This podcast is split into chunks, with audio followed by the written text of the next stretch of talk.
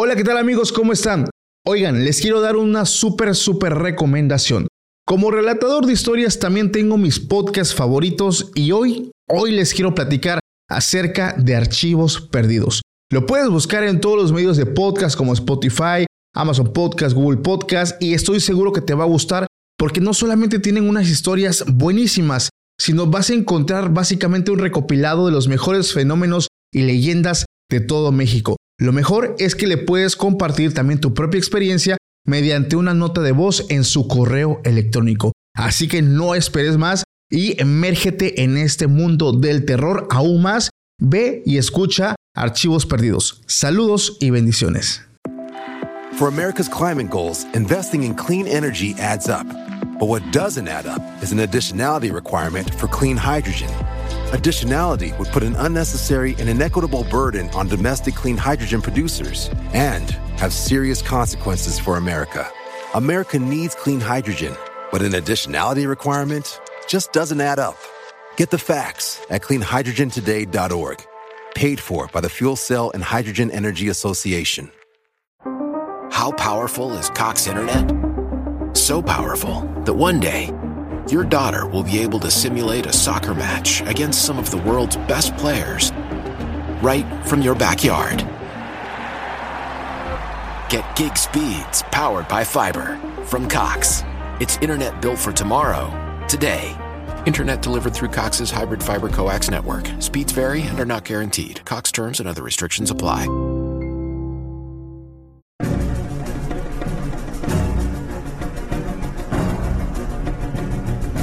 Hola, ¿qué tal amigos? Sean bienvenidos a un capítulo más de Podcast Extra Normal. Mi nombre es Paco Arias y me da muchísimo gusto estar de nuevo aquí con todos ustedes. Esta ocasión es una ocasión bastante especial porque nuevamente está con nosotros mi buen amigo David Gareda. ¿Cómo estás, David? Hola, Paco. Hola a toda tu gente. Este, para mí es un gusto estar empezando este año, este, pues con este nuevo capítulo, nuevas historias y yo siento que este 2023 va a, va a estar cargado de, de historias paranormales. ¿Verdad? yo comencé con eso. La verdad es que las historias paranormales este año han estado bastante, bastante, pues, eh, digo, activas. Muchas personas me han estado enviando diferentes relatos. Eh, por diferentes medios, por el correo. Eh, aquí va a estar apareciendo en pantalla para que me mandes algún relato. También por Instagram. Aunque les voy a ser honestos, por Instagram eh, muy difícilmente lo puedo leer porque me están llegando mensajes todos los días. Entonces, pues la verdad es muy probable que algunos mensajes se me pierdan entre algunos otros. Pero si quieres que sea efectivo, donde me puedes adjuntar también fotos y videos, aquí va a estar apareciendo en pantalla este, el correo para que me puedas hacer llegar pues tu relato. Antes les adelanto que vamos a estar tocando un tema que a mí se me hizo súper, súper, súper interesante. Es acerca del universo 25. Este tema está bastante interesante porque podemos decir que es como un tipo de premonición de cómo va a ser nuestro fin entonces, muchas cosas están pasando. Eh, esto como que alertó a varios científicos de la época que ya no les está tocando tal vez vivir esto, pero se están cumpliendo ciertas conductas que este experimento se llevó, eh, pues vaya, en esos años que fue en 1969. Entonces, no se pierdan ese capítulo, quédense hasta el final, porque de eso vamos a estar hablando eh, pues más adelante. Pues bueno, David, ¿cómo estás, amigo? ¿Qué tal te ha tratado la vida? Pues bien, bien, bien. La verdad que estoy, estoy muy bien, digo, comenzando este nuevo año, este, nuevos proyectos que hay por ahí, este, y, pues me está yendo bien, bien, este. Qué bueno, qué bueno. Del capítulo anterior ahorita me van a ver con unos kilitos de más, pero es lo que dejó esa temporada navideña. No, imagínate, y ahorita estamos con la rosca de reyes, miren los tamales. Yo ya créeme que ya hasta aquí le paré, ya la próxima semana, si Dios quiere, comienzo mi vida fit. Esperemos que sí. pues yo también, ojalá, y yo también tengo ese propósito para este año. Digo, para los que me están conociendo apenas, la verdad es que yo no estaba así. Yo me subí de peso apenas hace unos pocos años atrás. Entonces, este, pues vaya, también el propósito es recuperarse Pues, un poco. El punto es de que pues se tenga la iniciativa, ¿no? Para hacerlo, ¿no? Exactamente. Entonces, si alguien también de los que nos escuchan, pues su, su propósito de este año, pues es bajar de peso o, o- o estar o llevar una vida saludable, Saludable. vaya un estilo de vida más fit, pues vaya, estamos compartiendo pues este mismo propósito ambos. Entonces, esperemos que nos vaya muy bien y no abandonar pues la, la meta en febrero. En febrero. o pagar tu gimnasio y nada más una vez una vez. No. Ah, ándale, exactamente. Entonces, pues amigos, vamos a iniciar, vamos a iniciar con este capítulo que la verdad se me hace bastante, bastante interesante. Para los que no han visto el video donde David nos acompañó anteriormente, se lo recomiendo.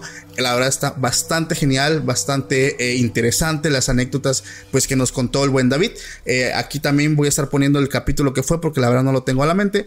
Entonces, para que lo vayan, eh, para que lo vean y disfruten pues esa colaboración que también tuvimos. Oye, fíjate que con este capítulo, este, digo, muchas personas, y te lo comentaba, sabes, que no conocían esa parte de mí que me gusta lo paranormal y todo esto, y que me han sucedido historias así.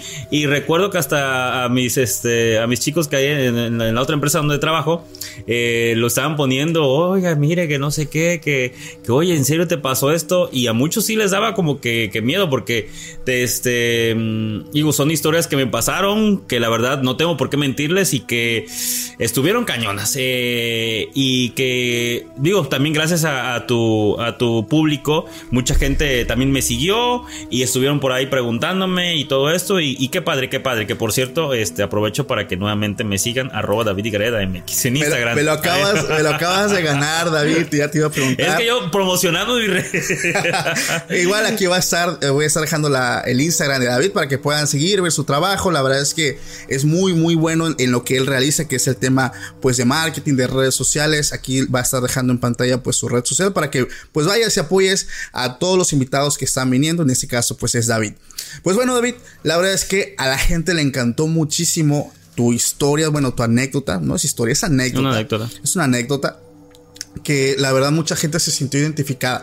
De hecho, no sé si te diste cuenta, el video en TikTok alcanzó, alcanzó casi el millón de reproducciones. Mira. Y mucha gente, fíjate, empezó a decir, no, que eso no es cierto, que yo le dejé a mi mamá, que le dejé mi anillo. que sí, me leí los comentarios. Fueron un chingo. La verdad es que, digo, me gusta dejarlos porque la gente solita va entrando y se contestan ellos mismos, pero yo aprovecho para decirles, o sea, no es como que si le dejas algo es 100% efectivo, o sea, es una creencia, vaya, son creencias que se tienen y que a veces casualmente pues pasa que se cumplen. Entonces no es de que, ay, si haces algo es 100% efectivo, vaya, no, es, es una creencia nada más.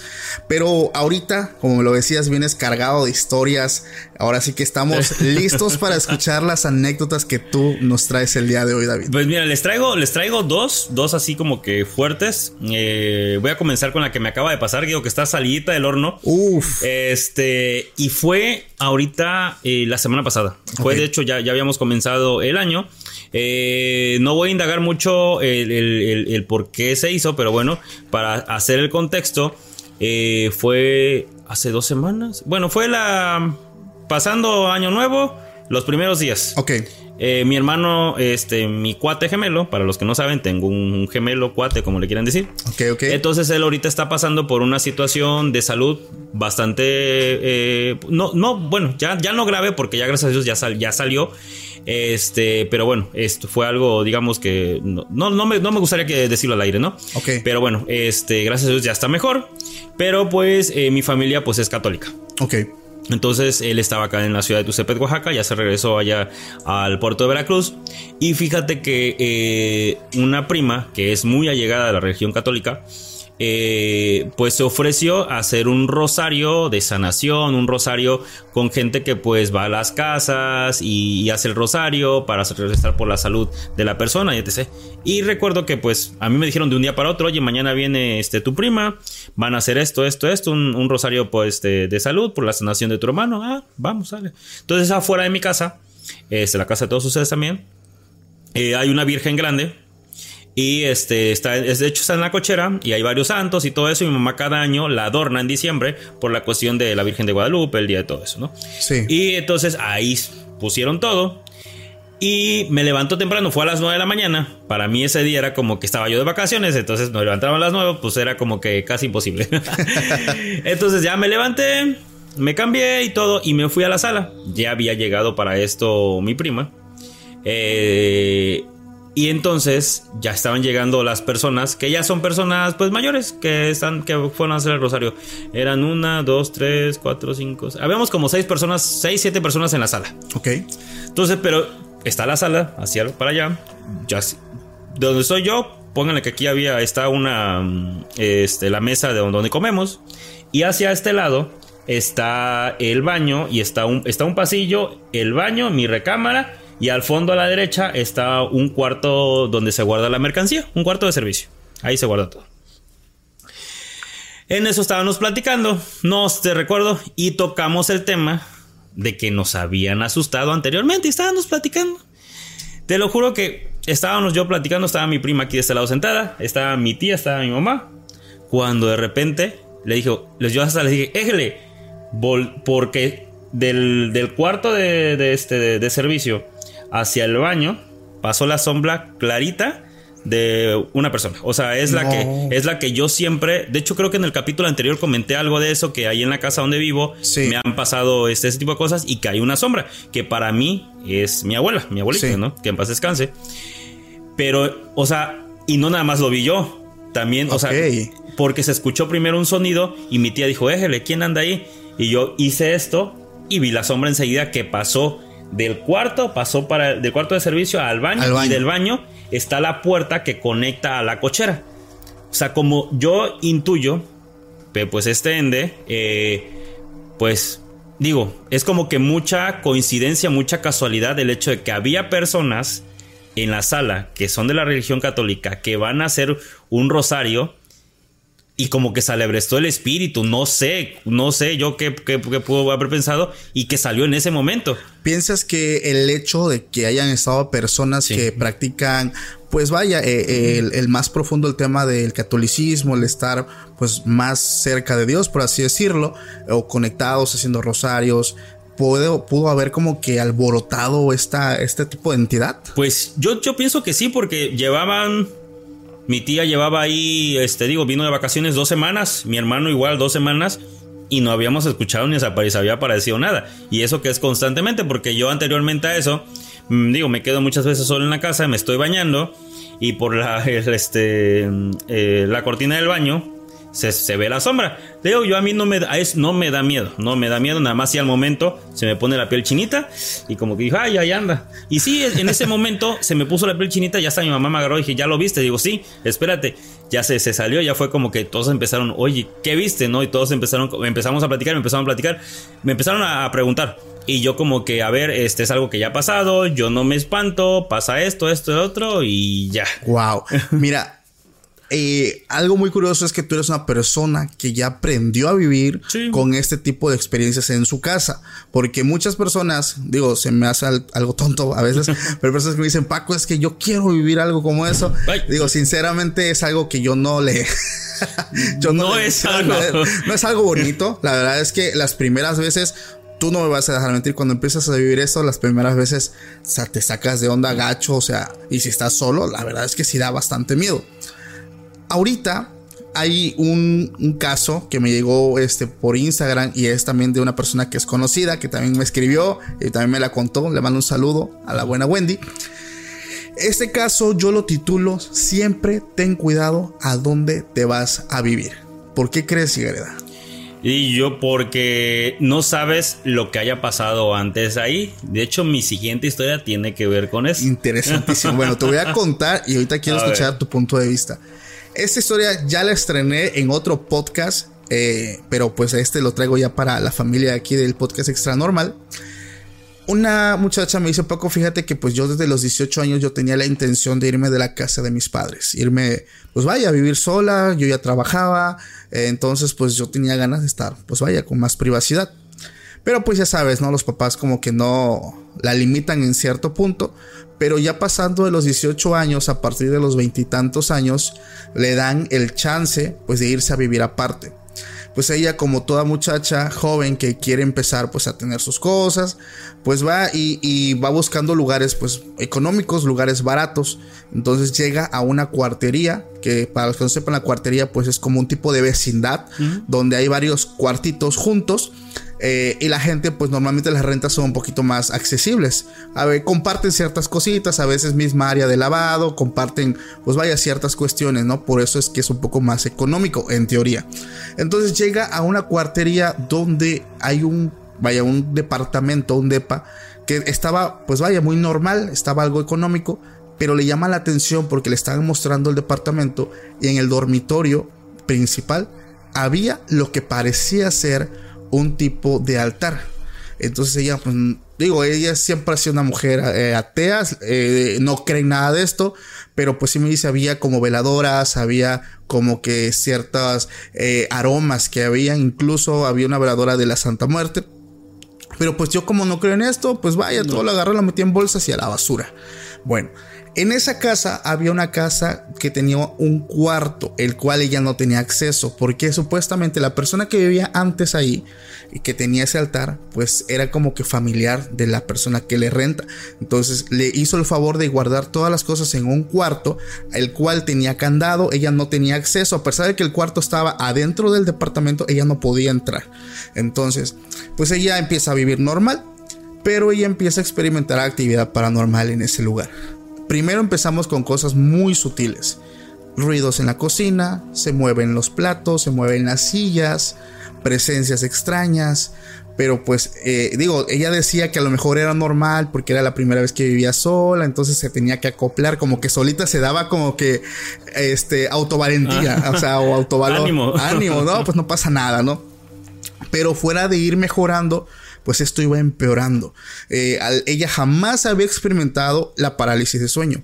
Y para los que no lo conocen, pues es el estado donde no te puedes mover, eh, pero una parte de tu consciente está activo y tú puedes ver tu cuarto, puedes ver tu habitación y eso a ella le empezó a alertar mucho porque dice Paco, yo jamás había experimentado parálisis de sueño y ella empezaba a soñar con una mujer grande, una mujer anciana que estaba ahí y que no le gustaba que ella estuviera ahí.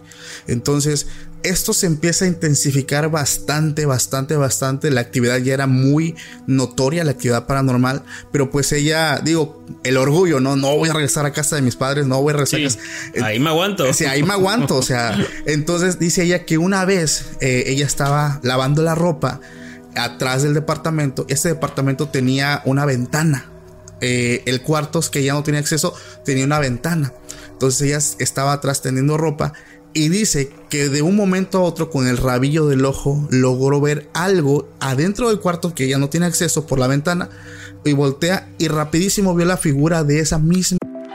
For America's climate goals, investing in clean energy adds up. But what doesn't add up is an additionality requirement for clean hydrogen. Additionality would put an unnecessary and inequitable burden on domestic clean hydrogen producers and have serious consequences for America. America needs clean hydrogen, but an additionality requirement just doesn't add up.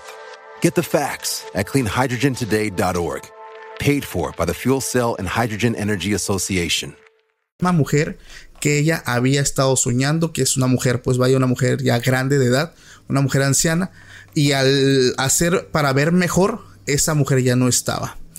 Ella empieza a tener, pues vaya, ese detalle que, le empieza a dar muchísimo miedo, porque empieza a ver a esta entidad de, de una mujer anciana, pues muy presente en ese lugar.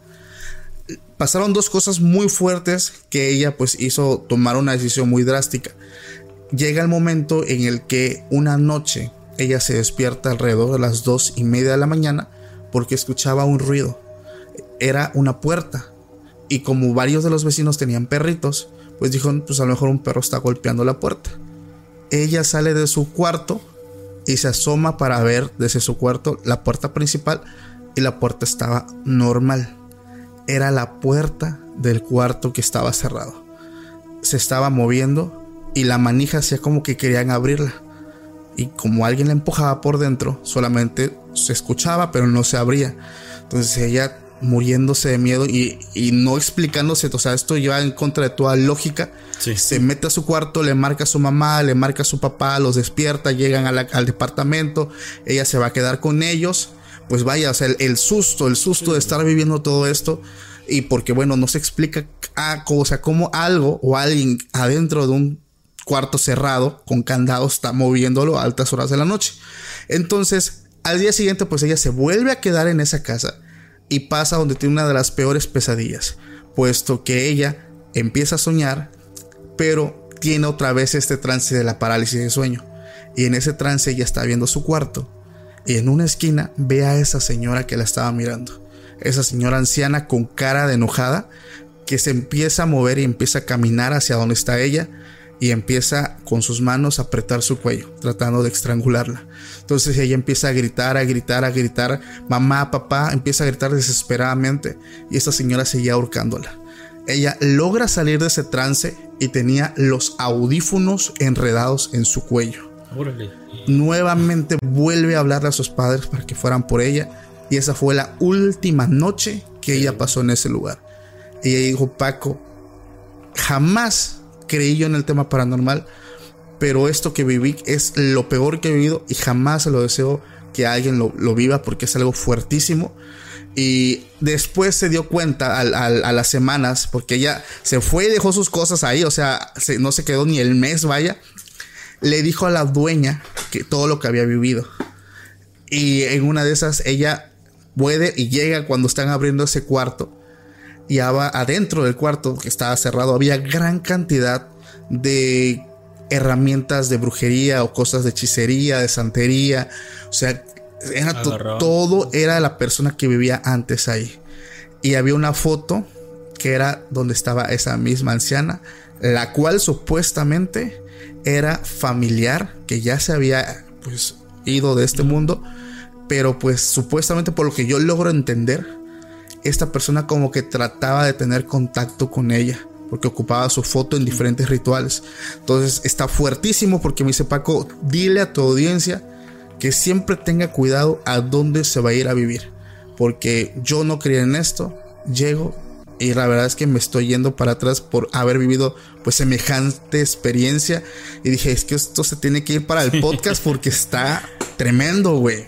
¿Qué opinas? y, después de, digo, te pregunto porque tuviste contacto con la chica, después de esto ella ya no siguió teniendo esos sueños ni nada de eso. No, haz de cuenta que todo se quedó en el lugar. Porque ha habido casos. Sí, que te lo llevas. Que te lo llevas, güey. O sea, ha habido, había una persona también que se fue a otro país, que estuvo aquí, que le mando saludos al buen compadre Plácido Junior. Él se fue a otro país y eso que estaba, esa entidad se fue con él. Y allá en el otro país, a él le, practicaron algo así como un exorcismo, donde hicieron este desprendimiento. Pero no, este no fue el caso. Fíjate que, pues vaya, la buena suerte, eso se quedó ahí, pero sí luego está cañón cuando eso te va siguiendo. Sí, fíjate que, ah, digo, ah, digo, en este caso de esta chica que se llama Wendy, este, digo, hay personas que obviamente no creen en nada de esto hasta que lo pasan. Es como que, oye, sí, sí, sí, sí, lo creo, sí, todo eso. Digo, lamentablemente creo que es, lo, le pasó con algo muy fuerte. Sí, Porque digo, me, lo cuentas y dije, ala, está cañón. o sea, el hecho de que ya en tu sueño o estés viendo y al momento de despertarte, eh, pues literalmente la estaban, se la estaban llevando. se la estaban llevando. Sí, o sea, era, era como un tipo, yo lo interpreto que era como un tipo de ente pues vaya, de que era malo, era malo, pero algo, era algo así como vengativo, ¿no? O sea, algo que no quería que alguien estuviera ahí. Ajá, eh, digo, yo pudiera haber seguido indagando, digo, porque soy muy curioso, el hecho de que después de ahí la persona que llegó a vivir también le hicieron lo mismo, tuvieron que, que tal vez exorcizar esa casa y la poner agua bendita, no lo sé, porque no creo que ese ente se fuera a quedar ahí este, así con las manos cruzadas. ¿eh? Mira, yo tengo una teoría, bueno, una hipótesis propia de el hecho de, tú dijiste algo muy importante, exorcizar una casa. ¿Por qué? ¿Tú sabías que hay sacerdotes que no practican exorcismo? Sí. O sea, no todos. No, todos. O sea, sé, que no todos, sí. Entonces, ahí te va. ¿Por qué? Eh, preguntando, ya sabes, andando de preguntón y viendo, pues supuestamente hay personas que tienen pues este estudio pues más, ¿no? En, términos de, de monología, en, ciertas áreas, ¿no? Más específicas. Entonces, la teología. Entonces, supuestamente no todos los sacerdotes pueden practicar un exorcismo. Entonces, ahí va. Ella me decía, Paco, la casa, hay casas donde van y va el sacerdote y echa agua bendita. Hace un rezo. Hace un rezo y hasta ahí. Pero, pero, eso no, a veces no sirve de nada. Y yo llegué a la conclusión. A ver, una cosa es ir y decirle, a ver, padre, ven, échale agua bendita, échale un rezo. Pero es como un tipo de encomienda, ¿sabes? Como que encomiendo la casa. Pero ¿qué pasa si al igual que una persona, esa casa ya tiene algo. Sí. ¿Tú crees que además de llegar a hacer esto y un resto se vaya? Mm, digo, creo que va a ser dependiendo del, del tamaño, del, del, del, ente, de lo que pasa. Digo, por si es algo que, ah, que te parece tal vez una, algo pequeño, podría ser, ¿no? Pero ya algo tan cañón como la chava, yo siento que sí, él necesitaría algo más grande que en ese caso. De mayor rango, sí, porque sí hay, bueno, por lo que he estado viendo están pues, las entidades que son como los espíritus, eh, las potestades, los gobernadores, las huestes, o sea, son, ah, digamos, son rangos generales, o sea, cosas mucho más pesadas. Y yo, yo creo, digo, con todo el respeto al mundo, que ir y echar agua bendita y ser un rezo, yo, yo creo personalmente que eso no es suficiente. Porque si esto lo planteamos en un término de un exorcismo, una persona poseída, el hecho de hacer eso en vez de que se vaya, yo creo que la alborota muchísimo más. Sí, como que nada más te va, oye, lo va a hacer que salga más, ¿no? Exactamente, entonces yo creo que cuando son casas que ya están cargadas, ya requieren un como que un proceso de liberación, de exorcismo o algo para sacar eso que habita el lugar. Entonces, yo llegué a esa conclusión, digo, así de forma muy, vaya, muy burda o muy aleatoria, muy random, porque digo, si esto pasa con las personas, puede pasar también con las casas, ¿no? porque es donde luego habitan. Que, que esto se da mucho en casas, que las famosas casas embrujadas, que digo, muchas veces en esas casas, por lo que yo he estado viendo, pues es donde hubo algún tipo de derramamiento de sangre, catástrofes, tragedias, y es como que queda el lugar como caliente, queda así como sentido de algo que pasó y como que se carga de energía, no lo sé, y empieza a haber mucha actividad. ¿Te ha tocado a ti pisar alguna casa brujada que no sea la tuya? sí, y, fíjate que ahorita, este, cuando venía para acá, venía yo, ¿qué otra historia, qué otra historia que no he contado? Y mira, tiene que ver con esto. Este, en el año 2003, eh, mi hermano eh, y yo nos fuimos a vivir al puerto de Veracruz. Eh, porque pues allá fuimos a hacer nuestra carrera y todo eso, ¿no? nosotros llegamos, digo, gracias a Dios, mi papá nos pagó un departamento, muy bien, amoblado y todo esto. Y llegamos ahí a ese lugar, porque de hecho no queríamos algo muy lejos ah, de la universidad en una universidad privada de Veracruz y este estaba la universidad y bajando, como no eran como dos, tres cuadras y estábamos en el departamento. Ya. Nosotros llegamos a vivir ahí, pero fíjate que en ese, bueno, para los que nos están viendo en el puerto de Veracruz, saludos, este, igual y conocen esta historia porque fue una historia muy sonada, fue un hecho real, o sea, es, eh, para los voy a poner en contexto. Nosotros llegamos este es el fraccionamiento Floresta, fraccionamiento Floresta en, el puerto de Veracruz. Era el, si no mal recuerdo, a ver, ya, Floresta Oriente entre Naranjos. Bueno, Floresta Oriente, no recuerdo qué, pero cerca hay un Oxxo. ay, ya, ya metí. Este. Y llegamos, eh, rentamos ese departamento y no nada más era uno, eran como que una serie de departamentos si tú como que llegas a algo nuevo y ves así como que, ay, yo sentía como que... La vibra. La vibra. Y luego la señora que nos rentaba, pues era, bueno, era un, par de, señores ya, adultos mayores. Sí. Y la señora, te lo juro, con una... todo un personaje, o sea, te la voy a, a, describir. O sea, una, señora ya de, de, con cabello ya este, blanco, sus batas esas que utilizan las señoras ya de, este, pues ya grandes, esas que son de cuadritos rosas y así. Este, muy, siempre muy maquillada. La señora todas las noches salía, salía, o todas las tardes salía a pasear su perro. Se llenaba de talco y era ese olor a talco de, de maja, de Ah, ya, ya, ya, sí, sí, sí, ya. Entonces era todo un personaje la señora y así, aparte de que nos leyó la cartilla desde el momento en que nosotros fuimos a, a vivir ahí llegó mi papá con nosotros a ver aquí las indicaciones. O sea, imagínate, cuando vas a vivir a una pensión, ok, está bien, ¿no? Porque estás viviendo dentro de una pensión, pero cuando rentas un departamento, que estos departamentos eran independientemente de su casa, yo decía, papá, es que algo pasó porque nos están poniendo muchos peros, pero los peros de que no puedes hacer fiestas, no este, no puedes llevar gente y este externa, a la casa. Por aquí sales, por aquí cierras el, este, el portón. Un buen de cosas. Y la señora siempre, toda, nos, nos, me di cuenta la primera semana que todas las tardes pasaba a la misma hora a hacerse un rondín porque eran un, dos, tres, cuatro pisos. Este, en cada piso eran tres departamentos. Tres, tres, tres, eran en total doce. 12 departamentos. Nosotros vivíamos en el 7, 8, no recuerdo. Y este. Y ya, yo como que, ah, algo. Pero a mí yo decía, papá, algo estaba pasando aquí. Llegamos a la. Al, pues a la universidad. Y pues empiezo a hacer como que las amistades. Cuando nos dicen, oye, ¿en dónde vives?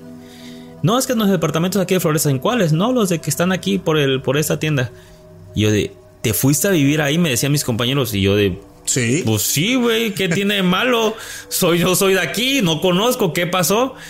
Es que ahí quemaron a una muchacha. Y yo de, no mames. No manches. Y empiezo yo a indagar en aquel entonces, en el 2003, que el, internet pues no, no lo traíamos aquí. No. Este, me tuve que ir a una computadora, este, en aquel entonces ponerlo en el buscador y todo eso. Y pues me encuentro con la noticia. Con la noticia. Ahorita quise este, buscarlo, pero no, no me sale. E igual y este luego lo busco bien y lo comparto ahí en mis redes o te lo paso. Porque sí. A tus historias de Instagram, allá que lo vean. Porque créeme que sí pasó. O sea, la historia fue la siguiente rápidamente, porque si no me voy a alargar. Esta muchacha igual era una estudiante de esa universidad. Ok. Una universidad muy conocida ahí en Veracruz. Eh, por lo que más o menos te digo, llegué a indagar. Esta muchacha eh, este, eh, también trabajaba algo así.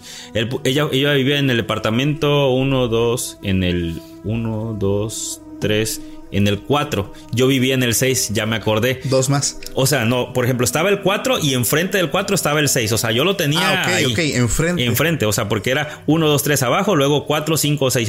Ella vivió en el 4 y yo en el 6. Ok, ok. Entonces, esta chava dicen que se eh, con el novio la mató el novio. este, ella eh, dicen que un día eh, hay dos versiones, este, que ella no quería salir, este, y se quedó ahí. El novio, creo que tuvo una discusión con el novio. Y pues el novio la mató ahí adentro. Hay dos versiones. Una que la encontraron este, quemada en, el, en, su, en su cama, que ahí encontraron el cuerpo amarrado, y otra que la encontraron muerta, igual quemada, porque el, departamento se quemó En, el baño. O sea, ahí la encontraron tirada.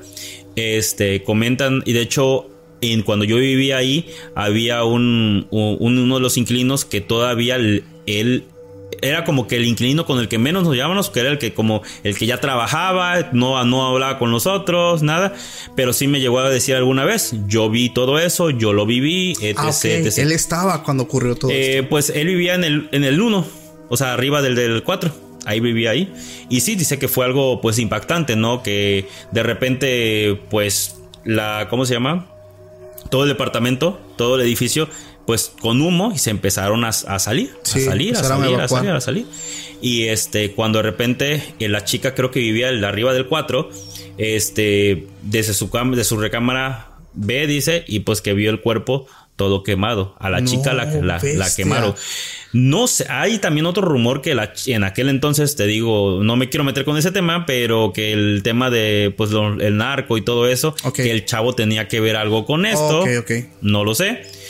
Pero pues que la chava algo sabía y que por eso la, la tuvieron que matar o que fue por celos. No lo sé. A la vida. Pero sí fue un caso muy sonado en ese entonces en el puerto de Veracruz. Te digo, yo llegué a, vivir ahí en el 2003, ha de haber sido como pero el 2001, 2002, por ahí. Ok, ok. Entonces, a raíz de eso, obviamente la señora, pues obviamente ponía todas estas trabas para irte a vivir ahí. Sí. O sea, literalmente era así como que yo, imagínate, yo, yo pueblerino de acá de la ciudad de Tucepet, Oaxaca, me voy a Puerto de Veracruz, yo iba a hacer mi desmadre. Y de repente llego y mi papá, ah, aquí te quedas a vivir porque la señora este, tiene todas estas indicaciones y aquí no For America's climate goals, investing in clean energy adds up. But what doesn't add up is an additionality requirement for clean hydrogen. Additionality would put an unnecessary and inequitable burden on domestic clean hydrogen producers and have serious consequences for America. America needs clean hydrogen, but an additionality requirement just doesn't add up. Get the facts at cleanhydrogentoday.org. Paid for by the Fuel Cell and Hydrogen Energy Association. Why? Why? If you Why? have T Mobile 5G home internet, you might be hearing this Why? a lot. Why? Every time your internet slows down during the busiest hours. Why? Why? Because your network gives priority to cell phone users. Why? Good question. Why not switch to Cox Internet with two times faster download speeds than T Mobile 5G home internet during peak hours? Okay. Stop the whys and visit Cox.com slash 5G home for details. T Mobile prioritizes certain T Mobile phone users over home internet users during times of congestion. Ah, Ah, podría mira. como que, ah, bueno, ¿no? Pero bueno, ¿qué me pasó? ¿Qué me pasó? Yo, eh, pues dije, ah, su- pues le decía a mi hermano, oye, pues es que, pues lo que pasa, ¿no? No, no, no nos había tocado eh, el- la experiencia en ese momento hasta después de varias semanas y más porque era ya mis compañeros, ay, vamos a hacer algo ahí a ver si aparece la, la muerta o que no sé qué, yo así como que... mm, A la vida. entonces nosotros siempre veníamos, casi siempre veníamos los fines de semana de, de- de Veracruz a Tuxtepec a pasar el fin de semana acá Sí. y nos regresábamos a, Tux- eh, a Veracruz el día domingo a la- en la corrida de las seis y media. Llegamos Ok. seis y media, siete y media, ocho, nueve y media estábamos llegando, nueve y media, diez de la noche. Regresamos, llegamos a, a- al, este, a la central de autobuses y llegamos a, a nuestro edificio, al departamento. Y casualmente, esa noche de ese domingo, el fraccionamiento Floresta estaba así como que muerto. Sí. No pasaban carros. Estaba como que muy callado, muy callado. Yo sé que ah, subimos. ta. En, el- en los departamentos de, de- de todos mis vecinos no se escuchaba bulla, estaba todo tranquilo. Nosotros nos metimos y ya empezamos a desempacar. Mi hermano, me recuerdo que mi hermano estaba en la sala viendo la televisión, yo estaba en mi recámara. Cuando te lo juro, se empiezan a azotar todas las puertas de los departamentos, desde abajo hasta arriba. Bestia. Taca, taca, taca, taca, taca. Y yo, yo estaba en mi recámara y yo además, porque mi ventana se daba hacia los eso. Y hago así y no se veía que se abrieran, pero a- en todas se escuchaba. mi y le dije a mi hermano, salgo al- de la recámara y le digo a mi hermano, oye, ¿estás escuchando lo mismo? Sí, dice, ¿qué está pasando? Y taca, taca, taca, todas, todas, todas. Y salimos nosotros y no salió ningún vecino más, o sea, no había nadie más que nosotros ahí. Y, salimos, por aquí salimos, dejaron como que de hacer los ruidos. Y nosotros así de, no mames. O sea, eran los únicos en. Sí, en, o sea, en ese momento éramos los únicos. sí, los demás inquilinos no estaban. No sé por qué no estaban o no salieron, no lo sé, pero nadie salió. No mames. Al otro día, o sea, le preguntamos, oye, ¿no estabas? No, es que yo no sabía que, es que fíjate que pasó esto. No, pues es que ha de haber sido este el ente del 4. O sea, la del 4, así le decían, la del 4. Bestia. Y yo de, no mames, ya fue cuando sí dije, Sí, no. güey, aquí algo está, está cañón. Se lo quise comentar yo a la, a, a la dueña de los departamentos, pero como que me dio la vuelta, no quiso como que meterse con ese tema. Ya. Y fue como que desde ahí, digo, ya después de ahí, yo ahí viví cinco años, toda mi carrera, ahí la viví en ese departamento. Y solamente fue esa ocasión y otra ocasión que como que, este, que nos espantaron de la, no, no, digo, no a ese grado, pero sí algo le, le besó. Pero sí, yo mi le platicamos a mi mamá y a mi mamá, mi mamá, como es muy creyente de la religión católica, ella nos mandó agua bendita, nos pues, fue un día, este fue a este a poner esta agua bendita y nos teníamos a un santito ahí y todo, como para que protección. Claro. Y, cre- y creo que sí nos ayudó porque te digo, ya nunca más nos llegó a pasar algo así. Ok. wow, no manches, está. No, no, fíjate que a pesar de que estamos cerca. Digo, igual por el tiempo en que ocurrió, te hablar, fue en el 2001.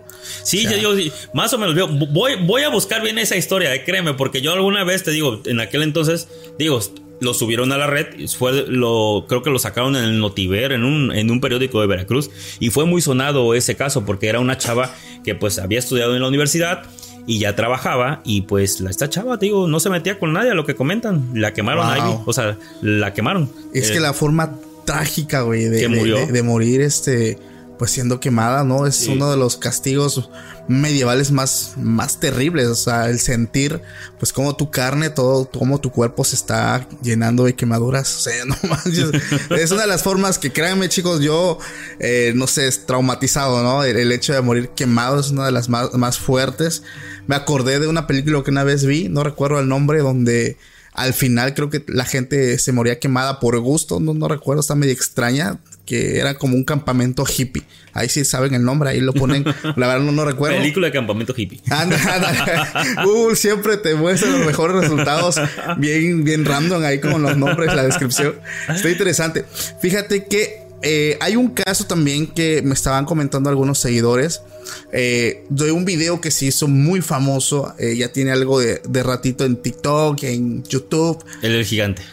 No, aparte, Ah. aparte. Oye, Ah. ¿Qué sabes eso de los gigantes? De los- yo estoy, estoy, créeme, digo, ya me salí del tema, pues tú vas a tocar otro, pero no, no, tú dale, dale. créeme que estoy bastante impresionado porque yo lo, lo veo yo en TikTok Y empiezo, yo sí soy muy curioso y empiezo a buscar todos los hashtags de, de que tienen que ver con eso y me quedé de a 6, o sea, porque yo sí lo creo que lo haya.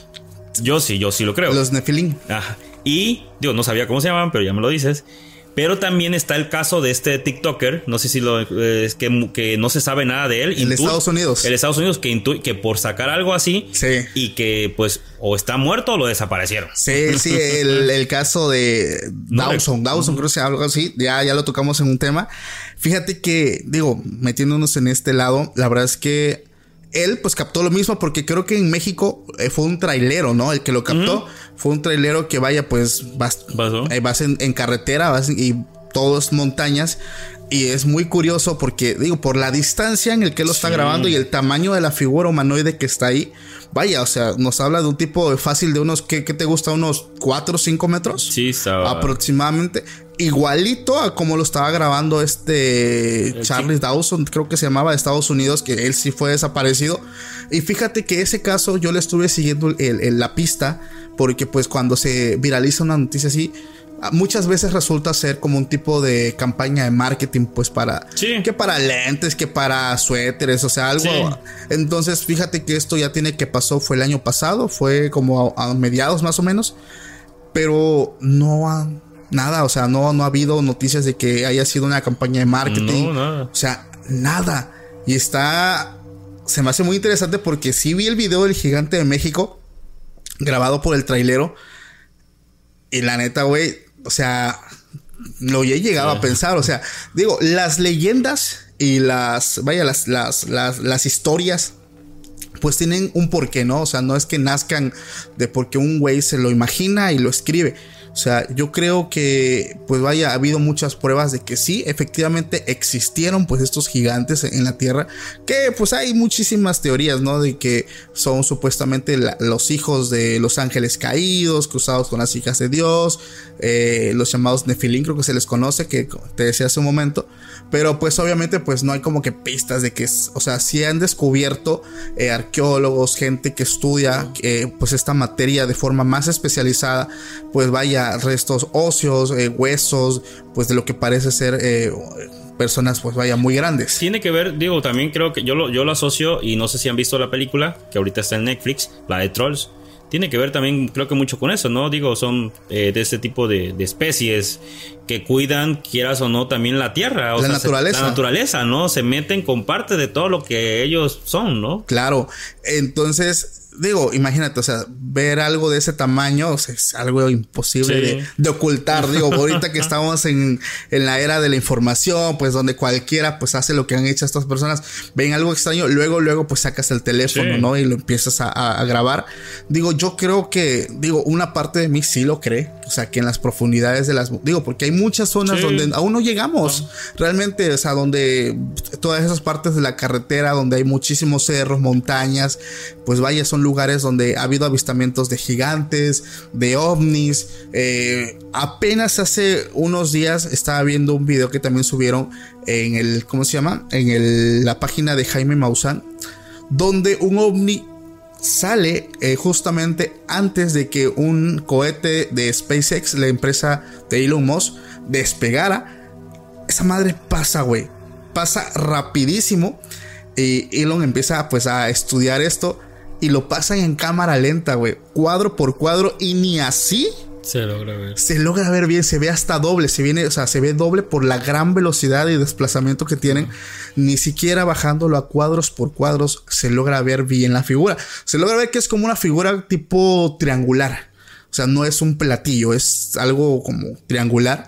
Pero te hago la pregunta, ¿tú crees en los seres alienígenas, en los seres, vaya, de, de otros, de otros mundos, de otras galaxias? ¿Tú lo crees? Sí. David. Sí, yo es algo. Yo crecí con Jaime Maussan. Yo recuerdo que de chamaco me encantaban los, pro- los, ah, lo- creo que eran los sábados, domingos que tenía su programa, no recuerdo. Sí. Y era algo que me encantaba verlo. Y yo siempre he dicho, no estamos solos. Existen estos alienígenas, existen otras personas. Lo, para mí existen. Me dirán loco algo, pero yo sí creo en eso. Yo también lo creo. La verdad es que yo siempre es algo que todo el tiempo, la vida, todo lo he dicho. Es eh, egoísta pensar que eres el, el somos único únicos. en todo el, vaya, en todo el, el cosmos. Cuando hay exoplanetas, esto lo hablaba en otros capítulos, que incluso son con mejores condiciones de vida que nuestra propia Tierra. Entonces, vaya, o sea, definitivamente existe vida. eh, pero pues algo que también pasaba antes, ¿te acuerdas que a Jaime Maussan pues lo tachaban de charlatán de- Sí. hasta la fecha? Sí. Vaya, ¿por qué? Porque hablar de estos temas antes era muy polémico, güey. O sea, si tú hablabas de esto, Uf, te tachaban te de tachaban todo. del lobo, de que consumías sustancias ilícitas o qué onda con tu vida. Pero ahorita, güey, ya realmente le están dando muchísimo peso al tema, pues, alienígena, al tema ovni, porque ya cadenas grandes, en noticieros totalmente, pues, conocidos, ya están hablando de este fenómeno a partir de la desclasificación de archivos. Y, por ejemplo, a mí me impactó mucho e- e- ese, ese video que, del que te hablo, eh, que de este objeto que vuela cerca, pues, de este de este cohete porque se ve clarísimo y el gobierno de Estados Unidos ha mencionado en todas estas veces que se han tratado de desclasificar archivos que no existe, no existe tecnología humana capaz de hacer estos desplazamientos por tierra, por agua, por aire, eh, velocidad supersónica, o sea, es increíble porque pues ellos no admiten como tal que solo saben que existe, pero ellos buscan la forma de no, a lo mejor es algún tipo de, de arma espía de tal potencia, pero es impresionante que ya lo admitan que si hay algo, solo están como a la espera de saber Sí. qué es. No, y es que aparte tú decías ahorita, por ejemplo, antes te tachaban y todo eso. El que ahorita que tal vez eh, haya más información, digo, es por la era que estamos viviendo. Antes, digo, nos vamos a qué será en 1995 por ahí, este, no había todo esto, ¿no? O sea, y antes sacar alguna información ahí era como que, ah, ahorita creo que sale más a la luz porque cualquier persona ya tiene contacto con un teléfono, con una computadora, ¿no? ¿Te acuerdas cuando el año pasado estaba la serie de ovnis que se vieron por todo México? O sea, fue impresionante porque fue como, va, o sea, como un, aquí estamos, ¿no? Sí. O sea, aquí estamos, güey, chéquense, disfruten de nuestra presencia, porque sí duró un buen y órale, se apagan. Vienen muchísimas teorías, el proyecto Blue Beam, infinidad de cosas. Pero hay un tema del que quiero hablar y este es el tema que mencionaba hace, hace, hace un rato en el comienzo. ¿Has escuchado tú hablar del universo 25, David? No, ahí sí desconozco. Este experimento, digo, no tiene nada de paranormal como tal, pero es como que una premonición. Porque, este, pues, imagínate crear un lugar perfecto, donde no exista el hambre, donde los recursos sean ilimitados, una verdadera utopía, donde todo sea perfecto. Nosotros pensaríamos que pues el hecho de estar en un lugar así sería pues el paraíso, ¿no? Pero existe un hombre que hizo diferentes experimentos con, con estudiar el comportamiento de muchos roedores, ratas, ratones, y él quería ver cómo se comportaba una sociedad con los recursos ilimitados y hizo much- estudió muchísimo a los roedores creando diferentes universos con diferentes eh, cambios, por ejemplo, con eh, recursos limitados, con ciertas cositas para ver. Esto él, él lo tomaba como una premonición de cómo nosotros nos comportaríamos. Y aquí es donde él llega al universo 25. Esto ocurrió en el año 1972, aproximadamente 1969-1972, donde pues esta persona se llama John B. Calhoun, o vamos a dejarlo nada más como John, realizó el experimento que impactó a muchos científicos esta persona ya tenía pues la experiencia pues de crear universos. Aquí si me ven leyendo un poquito es para no perderme eh, cosas interesantes. Pero él decide crear este universo en un perímetro de 6.5 metros cuadrados. Iniciaron con 8 ratones. Dos hembras, fueron cuatro hembras y cuatro machos. Todo estaba perfecto, sin depredadores, comida y agua ilimitada, la temperatura perfecta. Vaya, un verdadero paraíso. Entonces, tenían como que la premonición o los cálculos de los otros experimentos que esto fuera a durar aproximadamente 3, 4 años. Entonces, aquí te voy a decir qué fue lo que pasó. Desde un inicio, pues ya sabes, empezaron a reproducirse. ¿Qué fue eso? Sí, escuché algo. ¿Qué pedo? ¿Qué? Sí, escuché un. Sí, como no sé, una niña o un grito, no sé, algo fue. Chale. Ok, vamos, vamos a meter eso. Ok. Au. Bueno, en las primeras semanas llegaron pues las primeras crías. Eh, en unas pocas semanas pues la población se duplicó, de 8 pasaron a 20, a 40, 80, o sea, empezó la reproducción a lo bestia. Se intentaban pues dar las mejores condiciones para que esto siguiera fluyendo, la comida jamás escaseó ni el agua, o sea, todo estaba en perfecto estado. Pero en agosto de mil, ya llegando a 1969, ya había más de 620 ratones en ese perímetro. en ese perímetro y ahí fue donde empezaron los problemas. Eh, o sea, fue en el mismo año que empezó, básicamente a los meses. Los nuevos ratones, al llegar a la edad adulta, les costaba trabajo encontrar pareja. Eh, no encontraban lugar en la sociedad donde pues ya había una jerarquía, o sea, eran ratoncitos que andaban como regados y andaban medios, o sea, desorientados. Dice, las hembras se aislaban por voluntad propia y se metían en zonas, vaya, mm, superiores o, o más desolados para dar a luz y los machos se quedaban cerca de la comida. Las familias de los ratones iban cambiando sus nidos porque como ya eran muchos en ciertas colonias, tenían problemas con los ratones, las familias ratones de, de- de- vecinos y ellos buscaban mudarse por tantos problemas. Dice, luego las nuevas crías eran expulsadas, esto, esto fue un dato que ellos anotaron, las nuevas crías fueron expulsadas por sus padres a una edad mucho más temprana de lo que normalmente pasaba y la población dejó de crecer a un ritmo pues muy notorio. Antes se reproducían madres a lo bestia y ahora poco a poco todo iba disminuyendo. Los machos empezaron a mostrar mucho desinterés por parte de, de como que de socializar. Incluso hubo un momento donde eh, ellos empezaron a tener conductas sexuales anómalas. Había individuos que realizaban pues este comportamiento, ya no importaba si era macho o hembra, vaya, a lo sí, se Lo que encontraran. Lo que encontraban básicamente. Entonces, eh, aquí dice, por ejemplo, aparecieron las luchas intrafamiliares porque todo se volvió más violento. Eh, se peleaban entre ellos, pero ya no hacían tanto caso. O sea, no se peleaban. Estaban, la gran mayoría de ratones ya tenían heridas, de que se habían peleado, de que los habían mordido. eh, ya estaba como un poco descontrolado. Y surgieron los llamados guapos que eran cuyo comportamiento se limitaba a conductas de higiene como limpiarse su pelito, eh, alimentarse nada más, no reproducirse, eh, o sea, así le nombraron los científicos, lo- los guapos. Eh, ¿Por qué? Porque ya hubo un momento donde la población dejó de aumentar, o sea, se estancaron y, la, y pues más ratones empezaron a- a- a morir. Entonces la población empezó a bajar, empezó a bajar, empezó a bajar, empezó a bajar y fue donde empezaron a ver pues como eh, ya no se reproducían tanto, las hembras se aislaban, estaban los guapos, ¿no? Que solamente eran ratones bonitos que pues no buscaban pareja o si tenían relaciones a veces eran pues aleatorio macho-hembra pero pues vaya ya no, ya no generaban como nidos como tal, entonces ellos andaban por sí solos. El caos del universo 25, que resultó ser el paraíso, se empezó a convertir como en un infierno, puesto que en 1970, habiendo pasado menos de dos años desde que se inició el experimento, nació la última camada de ratones de esta hábitat, por lo que la población se estancó y como te decía, empezó a caer en picada todo, y llegaron a un punto donde ya eran más los ratones que morían que los nuevos que, que iban naciendo.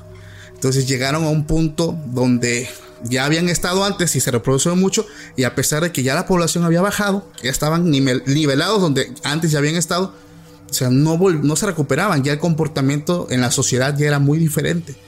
Y así fue poco a poco, poco a poco, hasta que el número fue descendiendo, descendiendo, descendiendo.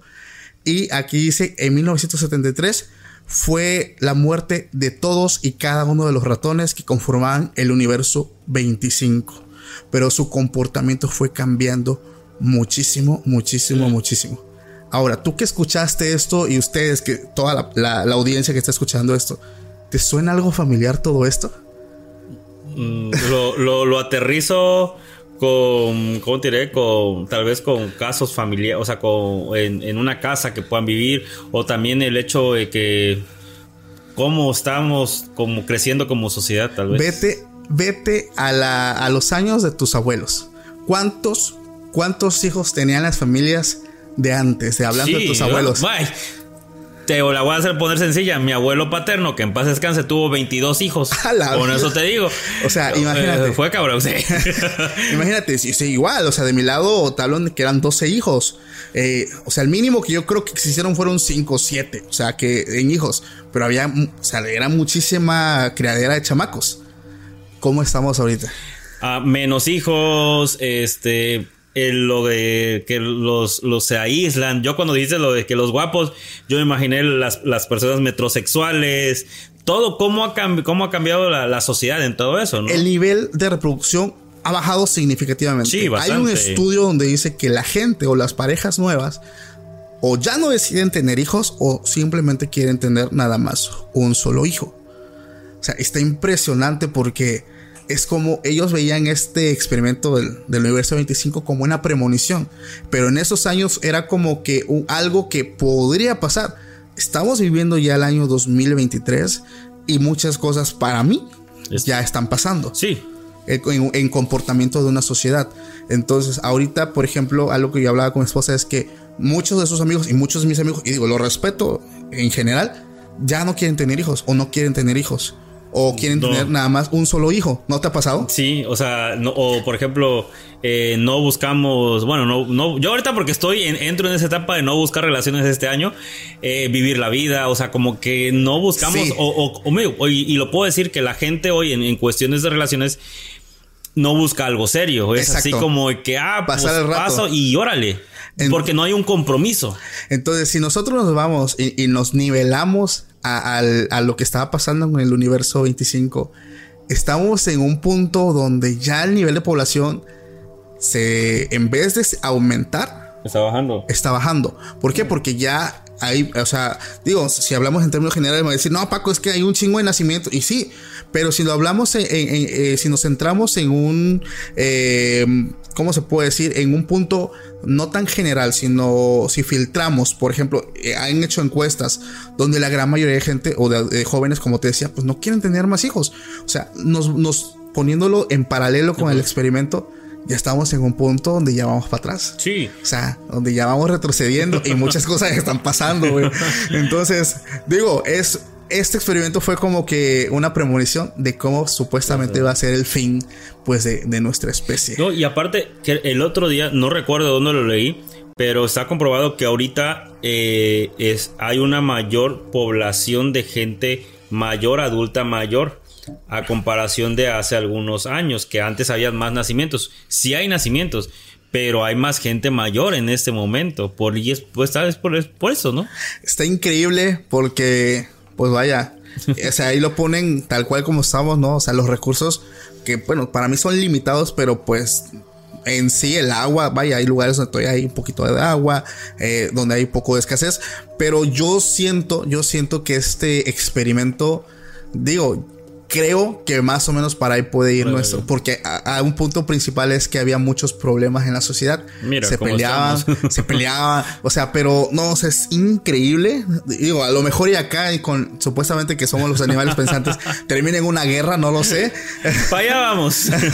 no, no, no lo sabemos, pero se me hizo muy interesante, muy interesante, demasiado interesante, porque mucha gente pues piensa que así va a ser el fin de nosotros. Sí. ¿Tú piensas que así va a ser?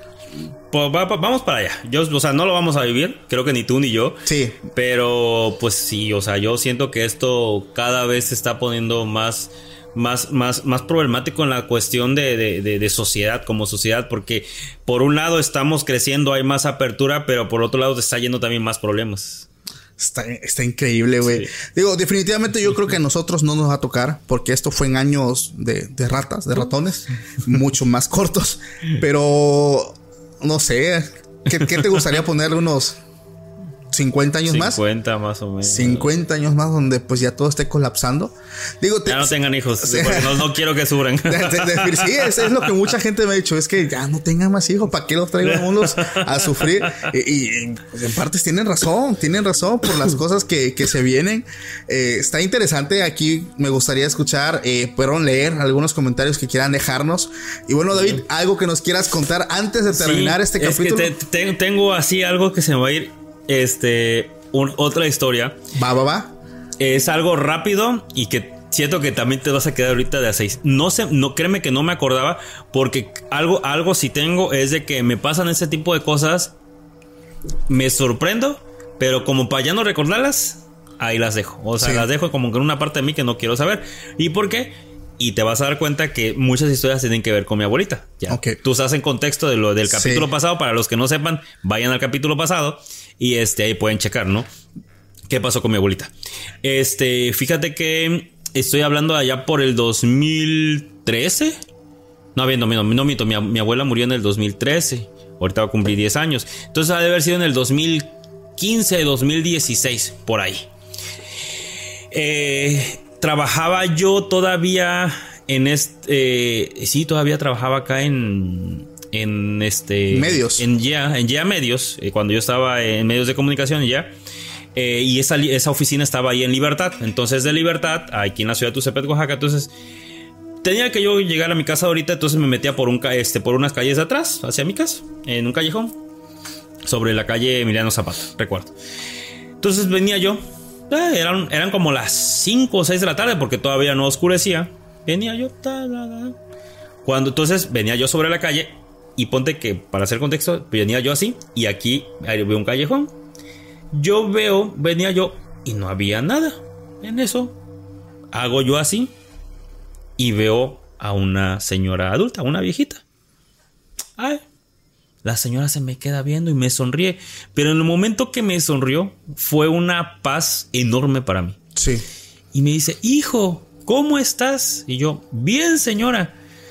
Oye, es que déjame felicitarte porque yo siempre te veo en la tele y bla bla me empezó a decir la señora, cuídate mucho y me agarró los cachetes, ¿te puedo dar un este un beso, un abrazo? Claro que sí, señora. Me abraza, me da un beso. Hasta luego, hijo, hasta luego, señora. Camino yo, o sea, camino el callejón está aquí. Dice, ya me voy, que no sé qué, voy para mi casa. ¿Para dónde voy? Para allá. Yo cuando dije eso, yo conozco, conozco a la gente que yo por ahí Sí. y yo nunca había visto a esa señora.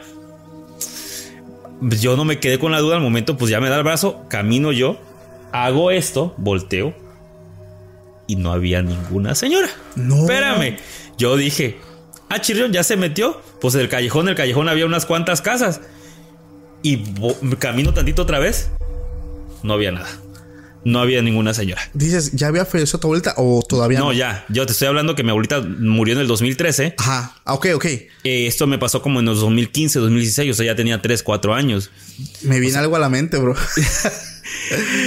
Créeme, o sea, ya fue, fue después del proceso que ves que yo te, que te conté que, para, Sí. para soltarme a mi abuelita fue un proceso muy difícil, muy grande. Yo se lo cuento a mi mamá, o sea, yo llegué, déjate lo asustado, yo llegué, dije, wow, o sea, ella vino a, a decirme algo, o sea, porque recuerdo que mi abuelita siempre era, hijo, yo te quiero ver en la tele, yo quiero esto, Sí. quiero esto. Y, o sea, la señora al momento de agarrarme de los cachetes y decirme, hijo, yo todos los días te veo y conoce qué, bla, bla, bla. Bestia. O sea, es como que mi mamá empezó a llorar, se lo conté a mi tía, se lo conté a varios familiares, así como que, wow. Y hay unos que no me creían, es que por ahí había visto, vi- este, vivió esa señora. A ver, todos los días, que es parte de que yo todos los días paso por ahí Sí. y nunca me había encontrado a la señora. Sí, sí, sí. Punto E, punto uno. Punto dos. Que no fueron, fu- fueron cuestiones de segundo. Una señora que eh, de la tercera edad camina despacio Sí, o sea, no pudo haber corrido y meterse enseguida. Y no creo que no tardé ni medio segundo en voltear y irme para el callejón a ver si estaba. Y no había nadie. no manches. Sí, es que no, no, no hay lógica. O No, sea, no hay no, lógica. Definitivamente yo creo que. Pero créeme que ese, ese, ese abrazo y ese beso, en vez de darme miedo o, o- o haber tomado como un abrazo de cualquier persona que no me conoce, que me quiere dar ánimos, yo sentí una gran paz. O sea, para mí, el momento fue, fue sentir paz. Yo dije, me sentía hasta que, wow, o sea, familiarizado sí, con sí, esa señora. exactamente. Eso es lo que te voy a decir. Es, es un sentimiento de, fa- de familiarización, de sentirte familiarizado. Como que ya habías. Pues vaya, no, no, no sé, wow, está impresionante porque yo Pues para que vean todo lo que me pasa. Está impresionante.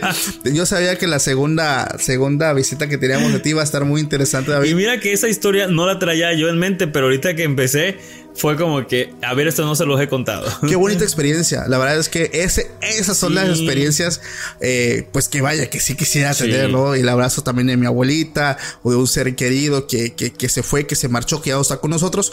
Por, digo, no, no, no quiero esa experiencia de ver su silueta en mi cuarto de noche, en la madrugada. O sea, que quiero ver realmente algo así. O sea, es algo muy lindo, ¿sabes? Muy, muy bonito.